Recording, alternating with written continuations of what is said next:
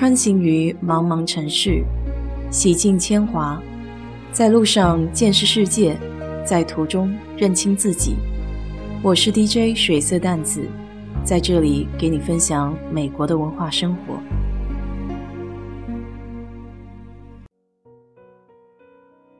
在美国，一些小毛病是不愿意去看医生的，嫌麻烦，所以每次回国。都会从国内带一些常用药，像是小柴胡、九九九感冒灵。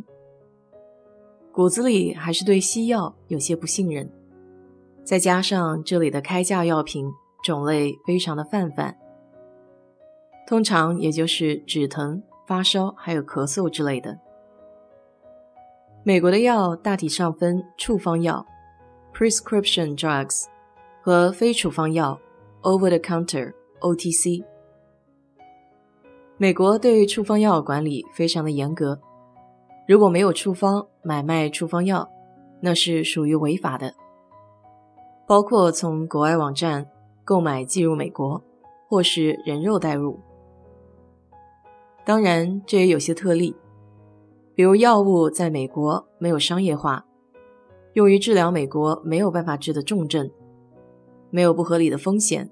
仅供个人使用的药物，这些是可以带入美国的。处方药的流程就是得先看医生，有需要的话，医生会给你开处方，然后再去药店拿药。像沃尔玛、Target 这些大超市里就有药房专柜，也可以去 Walgreens、CVS 这些药房专卖店。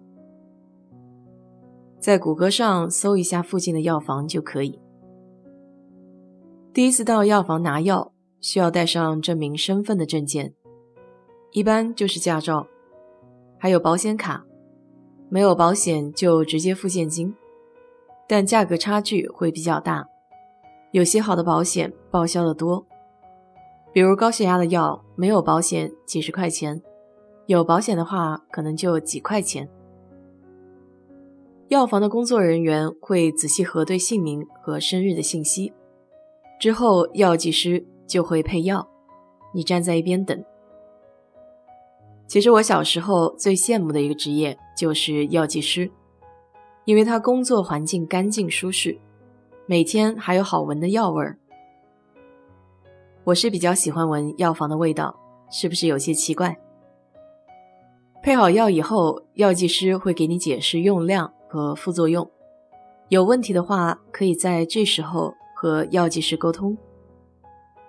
处方药有意思的地方是不会给你原始的包装，药房你拿的药都是一个橘红色的小瓶子，然后上面贴着药房自己打印出来的标签，包含个人信息、开处方的医生信息、药物名称、用量、可否续配、续配的时间。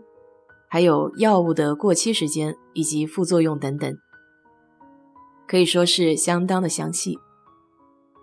一些慢性病需要长期用药，续配药的时候可以直接打电话给药房，准备好以后，他们就会联系去拿药。现在大多数药房都有应用，自己在应用上操作就可以了，方便又快捷。要是药效不好或是副作用大，可以直接打给药房先，容易的药房就能解决，复杂的情况则需要重新看主治医生，再拿新的处方。要是搬家了，可以联系药房，将处方的信息转到新地址附近的药房。服务不满意，价格不满意，都可以要求换地方。更换药房不但免费，有的时候还会有奖励。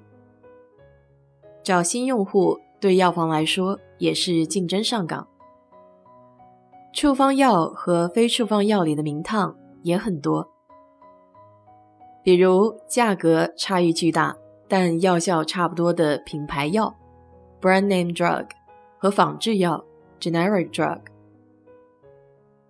我记得刚来美国的时候，有次看医生拿的眼睛处方药，那一瓶小小的眼药水就花了我将近一百多块钱。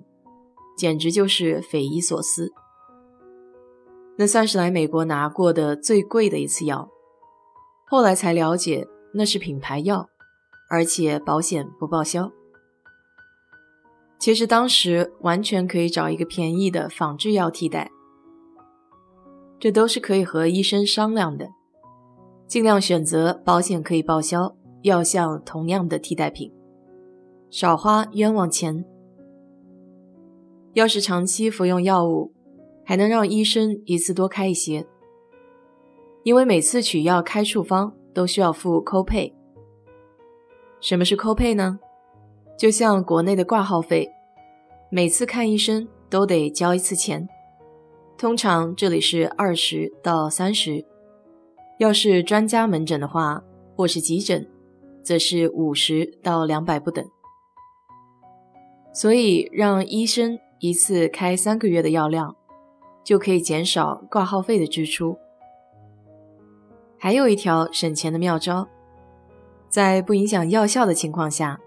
开大剂量的药片分着吃，通常大小剂量的药品价格差距不大，甚至会是一样的。当然，这得咨询你的医生，他说可行才可以。毕竟健康要比省钱更重要。各大药房也有针对一些常见慢性疾病的免费或低价药的福利。比如沃尔玛有四块钱三十天处方药的优惠，包含糖尿病、高血压等。各地本土的一些药房应该都有差不多的福利，可以自己搜搜看。有没有保险都能享受这些优惠和福利，只要有处方就行。好了，今天就给你聊到这里。如果你对这期节目感兴趣的话，欢迎在我的评论区留言，谢谢。